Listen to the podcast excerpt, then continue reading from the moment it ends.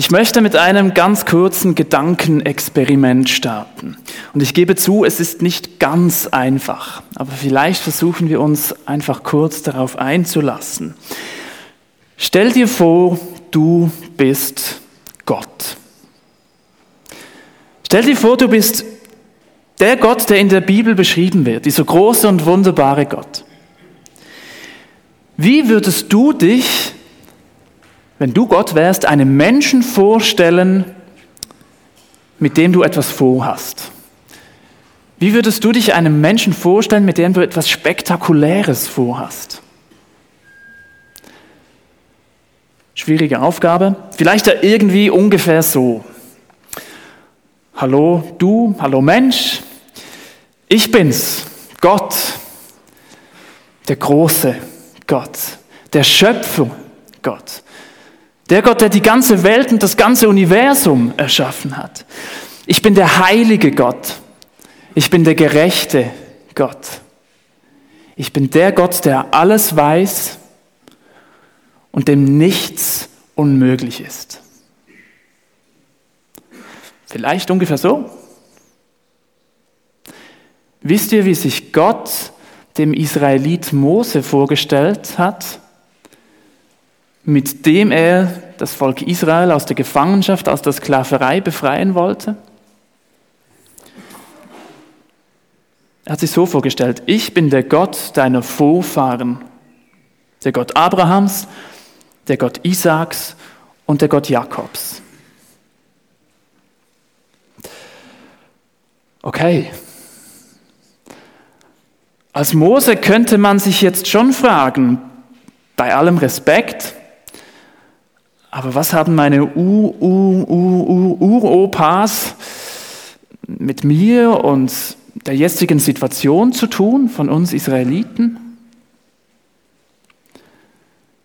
Tauchen wir mal kurz etwas tiefer in die Situation ein. Zu dieser Zeit war Mose ein einfacher Hirte. Ein Schafhirte, der sich um die Tiere von seinem Schwiegervater gekümmert hat. Und zwar irgendwo in der Steppe abseits des gesellschaftlichen Lebens. Doch eines Tages macht Mose eine ganz, ganz besondere Beobachtung. Er sieht einen dornigen Busch, der brennt, aber nicht verbrennt. Und als er, dich, als er sich das etwas genauer anschauen will, passiert Folgendes. Und das lesen wir zusammen. 2. Mose, Kapitel 3, die Verse 4 bis 6. Als der Herr sah, dass Mose herankam, um es genauer zu betrachten, rief er ihn aus dem Busch heraus. Mose, Mose. Hier bin ich, antwortete Mose. Komm nicht näher, befahl Gott ihm. Zieh deine Sandalen aus, denn du stehst auf heiligem Boden. Ich bin der Gott deiner Vorfahren, der Gott Abrahams, der Gott Isaaks und der Gott Jakobs. Als Mose das hörte, verhüllte er sein Gesicht, denn er hatte Angst, Gott anzuschauen.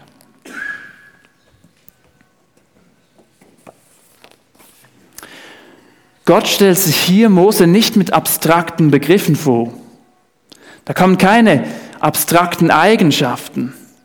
Wir lesen hier nicht von einem allmächtigen Gott, von einem allwissenden Gott, von einem gerechten Gott, sondern Gott definiert sich über seine Beziehung zu den Menschen. Gott stellt sich als ein Gott der Generationen vor. Konkret zu Menschen dreier Generationen. Abraham, der Vater, Isaak, der Sohn und Jakob, der Enkel. Drei Generationen, aus denen das Volk von Gott, aus denen die große Liebesgeschichte von Gott mit uns Menschen hervorgegangen ist.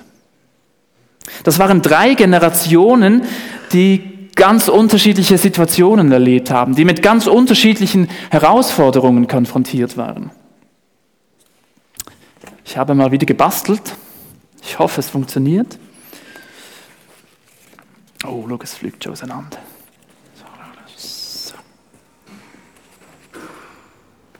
Abraham.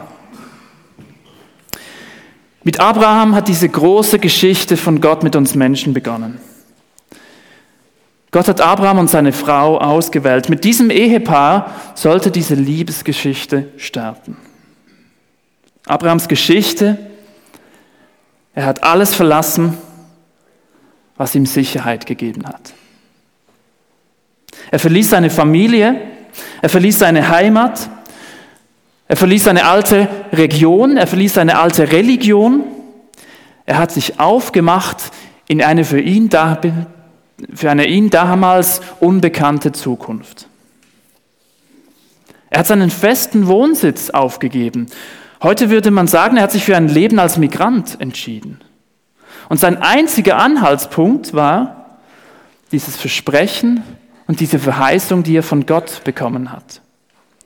Gott hat ihm gesagt, ich führe dich in ein neues Land und ich möchte dich zum Segen für alle Völker machen.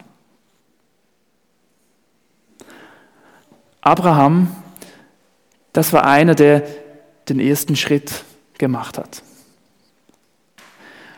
Abraham war einer, der hatte diese Vision im Kopf. Der hatte dieses Bild von dem, was noch nicht ist, aber irgendwann mal werden könnte im Kopf.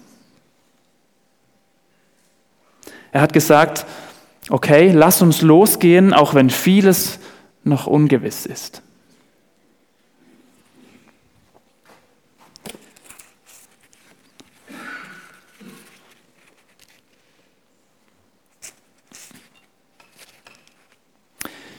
Isaac. Der Sohn von Abraham, Isaac, der kannte das alte Leben von Abraham gar nicht mehr. Für ihn war das Migrantenleben, das Nomadenleben Alltag. Für ihn war es normal, als große Familie gemeinsam unterwegs zu sein und keinen festen Wohnsitz zu haben. Es war irgendwo auch normal für ihn, mit Gott unterwegs zu sein. Für ihn war ein Stück weit auch normal, dass man diesem Gott, an dem sie festhalten wollten, vertrauen muss. Denn mit diesem Lebensstil, den sie geführt haben, mit diesem Unterwegssein, tagtäglich waren sie darauf angewiesen, dass Gott sie versorgt. Isaac hat gesagt, vermutlich, ja klar vertrauen wir Gott, das haben wir schon immer so gemacht. Das haben meine Eltern auch schon so gemacht. Das ist so. Das bedeutet nicht, dass immer alles einfach war im Leben von Isaac, nein, aber das war ein Stück weit einfach normal für ihn. Und wenn wir seine Geschichte lesen von Isaac, dann, dann sehen wir, er hat vor allem einfach das weitergemacht, was Abraham angefangen hat. Wir lesen nicht von einer neuen großen Vision, von einer spektakulären Neuausrichtung. Nein, das, Isaac, das war der Treue, der weitergemacht hat, was vor ihm begonnen wurde. Er ging treu diesen Weg weiter.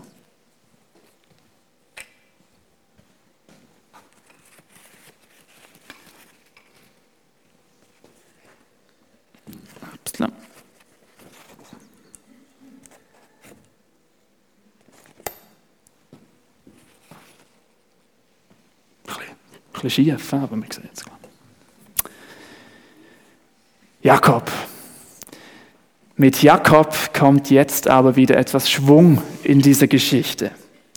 Von Anfang an ist Jakob ein Kämpfer. Das beginnt schon bei der Geburt. Und es wird noch deutlicher im Verlauf seines Lebens. Um jeden Preis erkämpft er sich den Segen von seinem Vater. Ja, fast jedes Mittel ist ihm recht, auch wenn er dafür die engsten Familienangehörigen hintergehen muss. Und ja, wenn wir das Leben von Jakob anschauen, dann, dann, dann lief da einiges nicht so schön und so rund. Da ging einiges schief. Und trotzdem werden später aus seiner Familie die zwölf Stämme von Israel hervorgehen. Wir sehen drei Generationen, die ganz unterschiedliche Situationen erlebt haben, die ganz unterschiedliche Herausforderungen hatten. Ja, und jetzt, jetzt schauen wir einen Moment mal unsere Kirche, unsere Gemeinde an. Wir schauen mal einen kurzen Moment uns an. Und wenn ich euch anschaue, dann fällt mir im ersten Moment auf, auch, auch auf, dann fällt mir im ersten Moment auf, auch wir haben Menschen aus allen Generationen. Im ersten Blick sofort klar anhand des des Alters, des Lebensalters, aber auch im zweiten Blick. Und dieser zweite Blick, ich glaube, der lohnt sich. Hier und heute sitzen in diesem Raum Abrahams. Hier und heute sitzen Menschen, die Gewohntes aufgegeben haben, weil sie einen Blick hatten für das, was noch nicht war damals, aber vielleicht irgendwann mal sein könnte. Es sind Menschen hier, die hatten vielleicht vor langer Zeit eine Vision, ein Bild. Und sie haben sich auf den Weg gemacht, auch wenn das Ziel vielleicht noch weit entfernt war. Ich bringe hier einfach mal das Beispiel dieses Neubaus hier. Das kann man sich so gut vorstellen. Man sieht es direkt. Mittlerweile ist es ja auch wieder 25-jährig. Aber hier sitzen viele Menschen, die haben den alten Gottesdienstraum da oben verlassen. Obwohl, ich vermute, der doch auch super und wertvoll und gut war und mit so vielen guten und wertvollen Erinnerungen verknüpft war. Aber sie haben diesen Raum mit mutigen Schritten verlassen und haben Schritte ein Stück weit auch ins Ungewisse gemacht.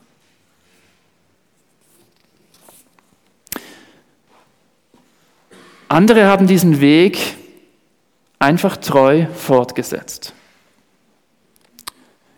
Hier bei diesem Beispiel, für Sie ist es vielleicht völlig normal, hier in diesem Raum zu sitzen. Sie kennen das gar nicht mehr, wie es im alten Ort war, im altesten Gottesdienstraum etwas weiter als dieses Bild. Für sie ist es vielleicht schon immer normal, Teil dieser Gemeinde zu sein. Es haben sich Traditionen gebildet, gute und wertvolle Traditionen. Gewisse Dinge und Abläufe hat man optimiert, sodass man möglichst gut auf viele verschiedene Situationen vorbereitet ist. Es sitzen Menschen jetzt hier und heute im Saal, denen wir verdanken können, dass vieles in dieser Gemeinde so gut funktioniert und dadurch viele Menschen Jesus kennenlernen durften oder in ihrem Glaubensleben gestärkt wurden.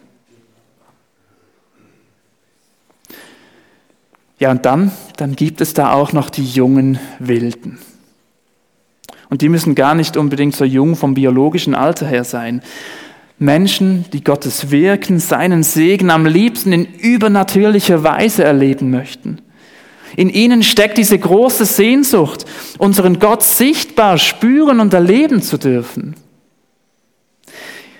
Ja, und vielleicht würden einige andere vielleicht sogar sagen, die Mittel und Methoden, wie man das erreichen möchte, vielleicht ist das manchmal sogar ein bisschen gewagt.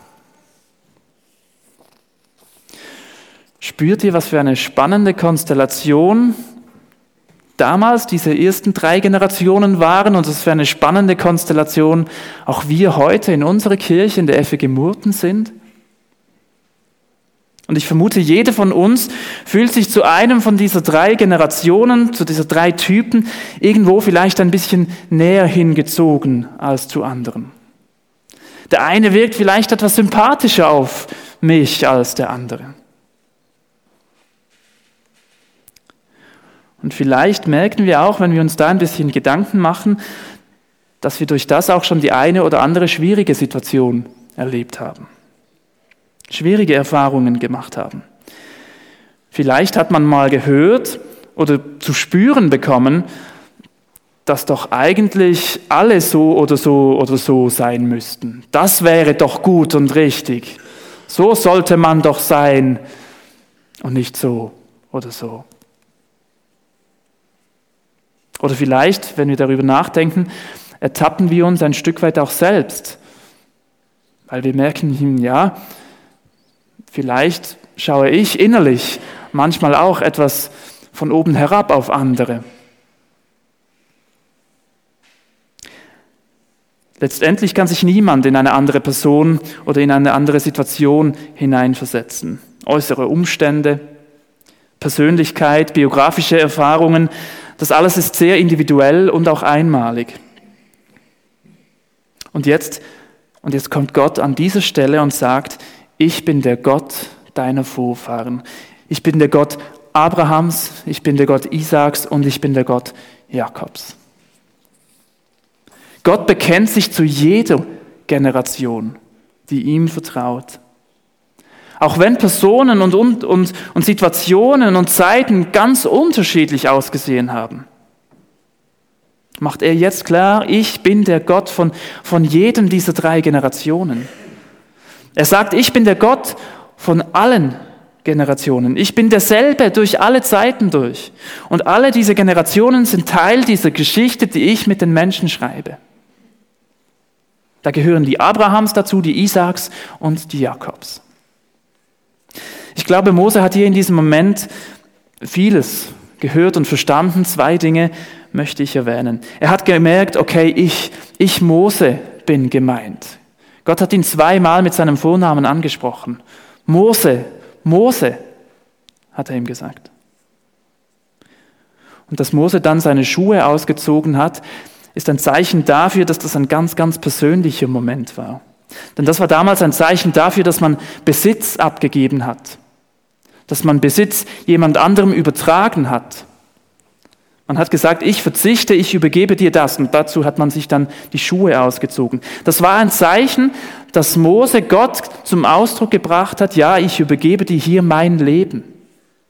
Es soll dir gehören.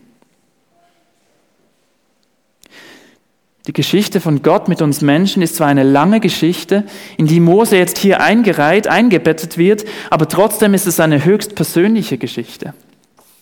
Der Glaube an Gott, die Beziehung zu Gott ist eine höchst persönliche Angelegenheit. Mose wusste, dass er nicht einfach nur Teil davon ist, weil er zufällig auch ein Israelite war. Und ich, ich Jochen, ich bin auch nicht einfach Teil davon, weil meine Eltern oder Großeltern halt auch schon irgendwo in eine Kirche gegangen sind. Nein, ich höchstpersönlich, ich Jochen bin angesprochen.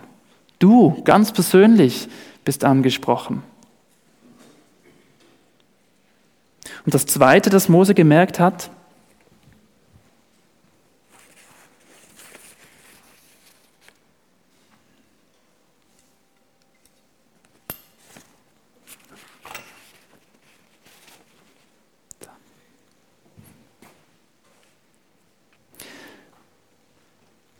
Gott sieht Mose tatsächlich als Teil seiner Geschichte mit uns Menschen.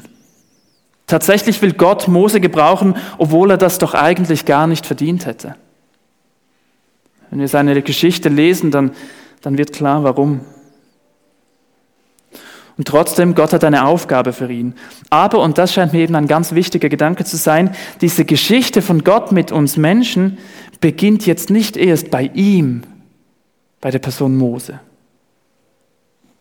Es ist eine lange Geschichte. Ein Theologe hat es so formuliert, diese Geschichte fängt nicht erst mit dem für Moses so bedeutsamen Augenblick seiner Erwählung an. Ein langer Satz, ich lese ihn nochmal vor. Diese Geschichte fängt nicht erst in dem für Moses so bedeutsamen Augenblick seiner Erwählung an. Das ist die Meinung aller Schwärmer, die eine Gottesbegegnung gehabt haben. Also Gott hat Mose in diesem besonderen Moment gesagt, Mose, du bist wichtig, ja. Und ich will dich gebrauchen, ja. Aber bitte denk daran, du bist Teil von einer ganz langen Geschichte. Als junger Teenager wurde ich in meiner Gemeinde, in der ich aufgewachsen bin, angefragt, ob ich mir vorstellen könnte, in einer Teenagerband mitzumachen in einer Teenager-Lobpreisband. Und das hatte ich liebend gerne gemacht. Ich war schon damals Musik begeistert und das war eine große Ehre für mich. Und da ist so ein Team entstanden aus jungen Teenagern und das sind, war echt eine coole Truppe. Wir hatten es echt gut, das sind gute, wertvolle Freundschaften entstanden. Und die Gemeinde hatte uns da einen Platz, einen Raum gegeben, dass wir Musik machen durften und im Gottesdienst spielen durften. Das war der Hammer. Ich habe es geliebt. Wir hatten dann auch irgendwann Lobpreisabende gestaltet ähm, und durchgeführt. Hey, das war für mich eine enorm prägende und, und wichtige und wertvolle Zeit. Wenn ich jetzt heute da zurückdenke, dann, dann denke ich sehr gerne daran zurück. Das war toll. Aber ich merke auch, wenn ich zurückdenke, dass ich, und ich erlaube mir hier das Team von damals ein Stück weit mitzunehmen, dass wir irgendwo auch ein bisschen überheblich waren. Darf ich euch erzählen, warum? Das hätten wir natürlich nie so gesagt. Und vielleicht formuliere ich es jetzt in diesem Moment auch etwas zu stark, Aber folgendes Denken, das hat irgendwo dann doch auch schon ein bisschen mitgeschwungen. Wir Jungen, wir machen das jetzt halt schon ziemlich gut und cool. Und endlich, endlich gibt es in unserer Gemeinde jetzt auch mal ein Team, das, das halt den Lobpreis richtig gestaltet, dass wir so richtig Lobpreisatmosphäre haben hier. Endlich macht das, endlich machen wir das jetzt mal, dass die Gemeinde es auch spürt und erleben kann, wie es doch eigentlich gehen würde.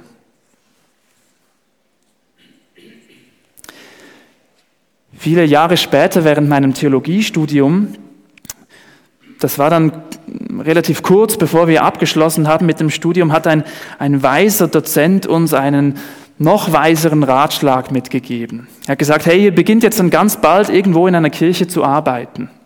Und dann hat er diesen Satz gesagt, geht aber bitte nicht in der Haltung, dass jetzt mit euch das Reich Gottes beginnt.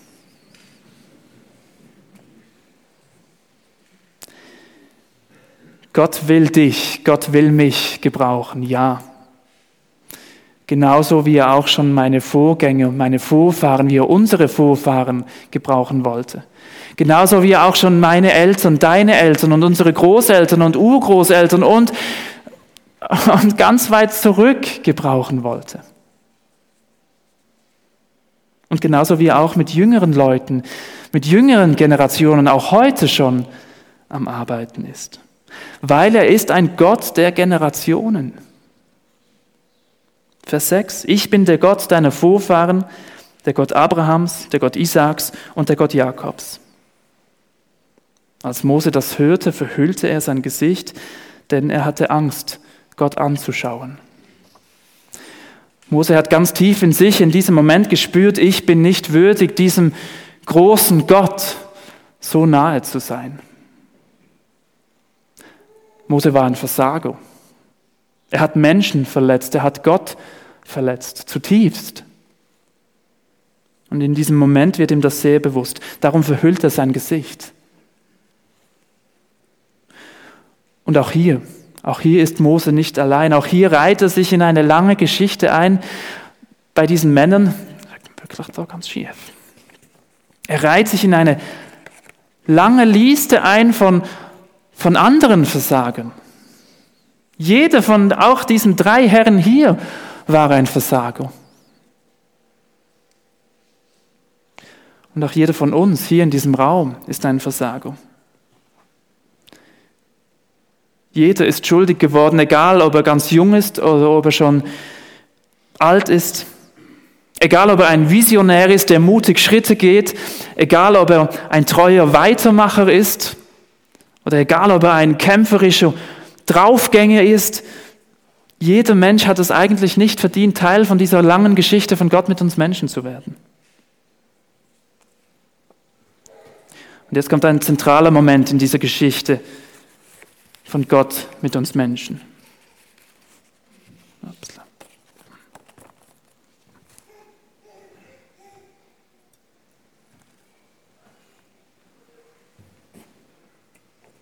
Ein zentraler Moment dieser Geschichte von Gott mit uns ist das Kommen von Jesus. Er ist ja auch einer von diesen Nachkommen, dieser Herren hier. Er ist ein Nachkomme von diesem Volk. Und er hat mit seinem Kommen, mit seinem Sterben und seiner Auferstehung, hat er es ermöglicht, dass alle Generationen Teil von Gottes Familie werden dürfen. Und später während der Lobpreiszeit werden wir dann zusammen das Abendmahl feiern, wo wir uns genau daran erinnern wollen, wo wir uns das bewusst machen wollen. Dank Jesus ist es eben möglich, Gott nahe zu kommen. Ist es möglich, Teil dieser Geschichte zu werden. Und darum, Jesus, müssen wir darum auch unser Gesicht nicht mehr verstecken, so wie das Mose damals musste. Und ich freue mich, dass wir das nachher gemeinsam machen werden, von jung bis alt, denn wir sind alle Versager. Wir sind alle auf die Vergebung und Gnade von Gott angewiesen. Bevor es soweit ist, möchte ich aber noch einen letzten Gedanken teilen. Und dazu lesen wir noch ein, zwei Sätze weiter, die Verse 7 bis 8. Wir sind zurück bei Mose. Der Herr sagte zu ihm, Ich habe gesehen, wie mein Volk in Ägypten unterdrückt wird, und ich habe ihr Schreien gehört. Ich weiß, wie sehr es leidet. Ich bin gekommen, um sie aus der Gewalt der Ägypter zu retten und sie aus Ägypten zu führen in ein schönes, weites Land.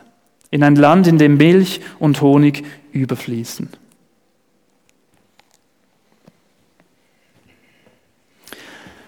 Als Gott damals Abraham ausgewählt hatte, da hatte er ein ganz klares Ziel vor Augen.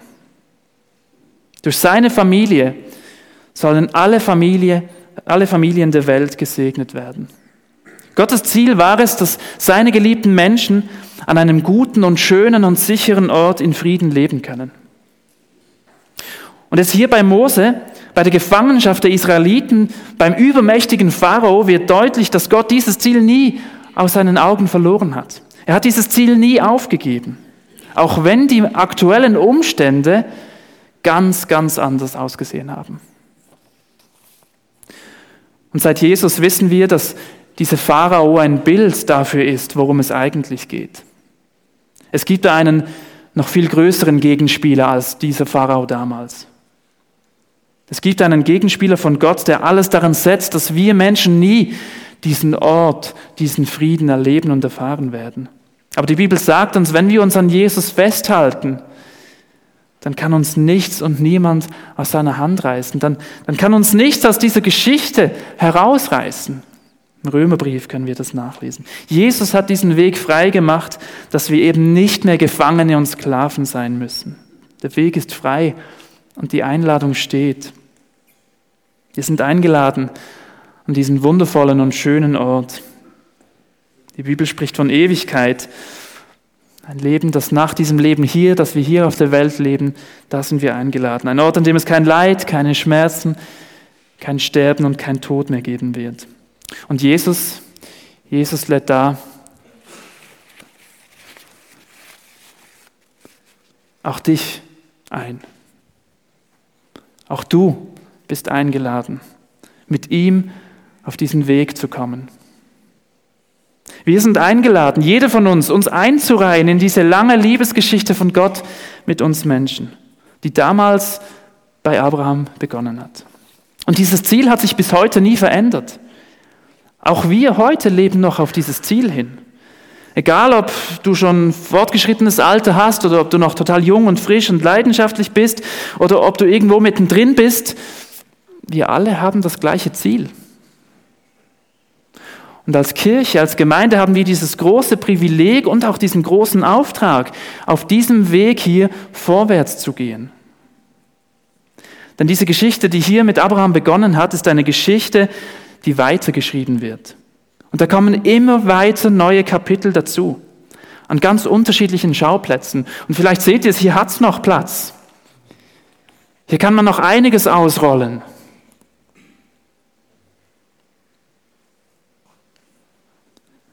Lasst uns dieses Ziel, diesen Auftrag, die eigentliche Idee von Kirche, von Gemeinde, von diesem Miteinander nie aus den Augen verlieren.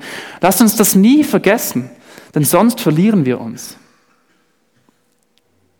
Warum sind wir Kirche? Warum sind wir Gemeinde? Wir sind auf einem Weg gemeinsam und wir haben ein Ziel, ein gemeinsames Ziel. Und das ist für uns alle, egal zu welcher Generation wir uns zählen. Altersmäßig, aber auch egal, ob wir Abrahammäßig ticken und gerne mutig Schritte vorwärts ins Ungewisse machen. Egal, ob wir eher die treuen Isaac-Typen sind. Oder auch egal, ob wir kämpferische Jakob sind, die mit fast allen Mitteln vorwärts gehen wollen. Wir stehen alle auf dem gleichen Fundament. Wir haben die gleiche Geschichte. Wir sind Teil einer langen Geschichte. Und gleichzeitig lasst uns jetzt aber auch neue Wege gehen. Lasst uns diesen neuen Kapitel schreiben. Lasst uns diese mutig angehen.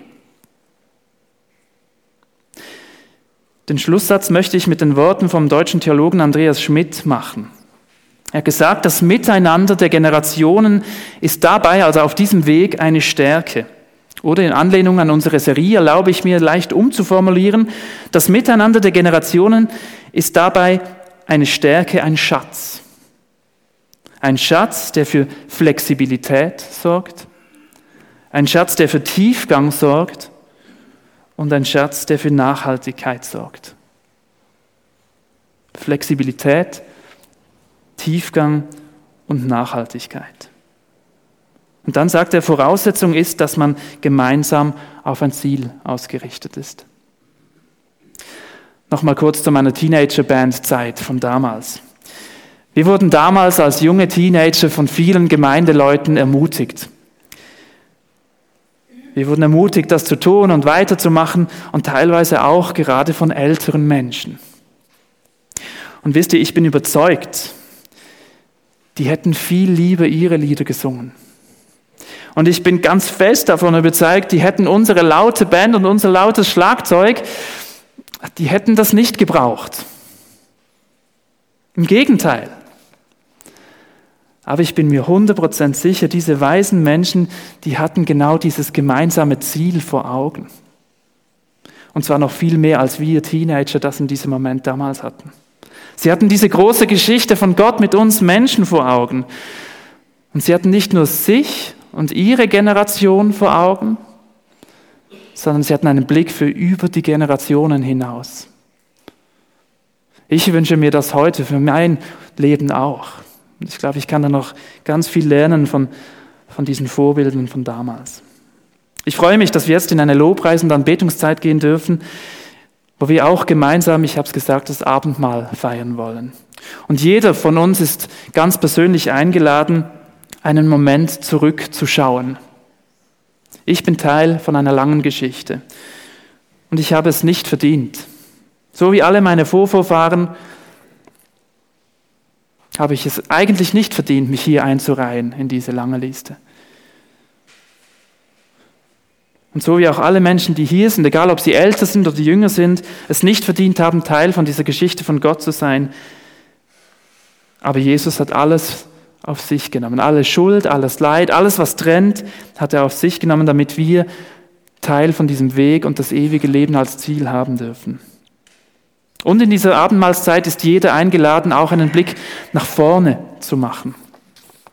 Eben, wir haben ein gemeinsames Ziel und vielleicht ist das Abendmahl ein Moment, darüber nachzudenken, ja, wie sieht denn meine Ausrichtung meines Lebens momentan aus? Wo ist mein Fokus aktuell? Und vielleicht könnte die Abendmahlszeit, und wenn wir uns dann vielleicht auch anstellen, weil viele Menschen gemeinsam nach vorne kommen, ein Moment sein, in dem ich in diese Runde dann schaue, in diesen Saal schaue und mir Gedanken machen über meine Haltung gegenüber anderen Generationen. Und wer weiß, vielleicht entdecken wir da auch Dinge, wo wir merken, hey, da denke ich zuerst mal an mich und habe den Blick nicht für andere und andere Generationen. Wir haben alle das gleiche Ziel. Ich lade euch ein, zurück und nach vorne zu schauen. Ich lese die ein Einsetzungsworte vom Abendmahl und dann gehen wir da fließend in diese Lobpreis- und Abendmahlszeit.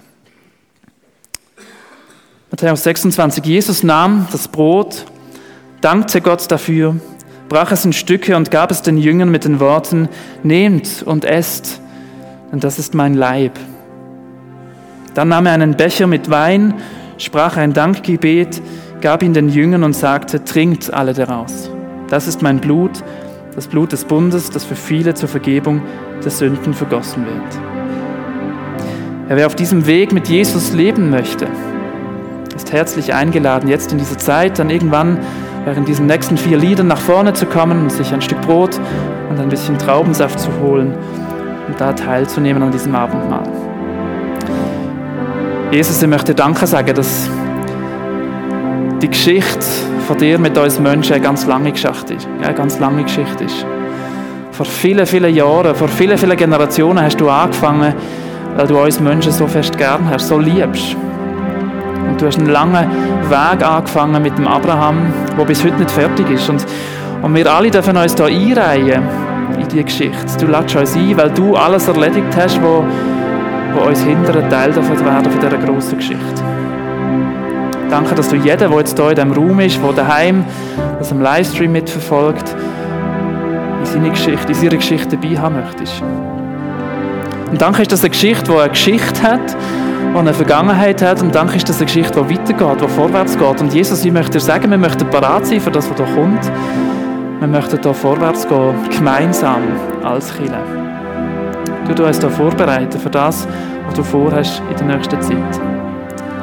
Danke vielmals für deine große Liebe und für das, was du da hast für uns.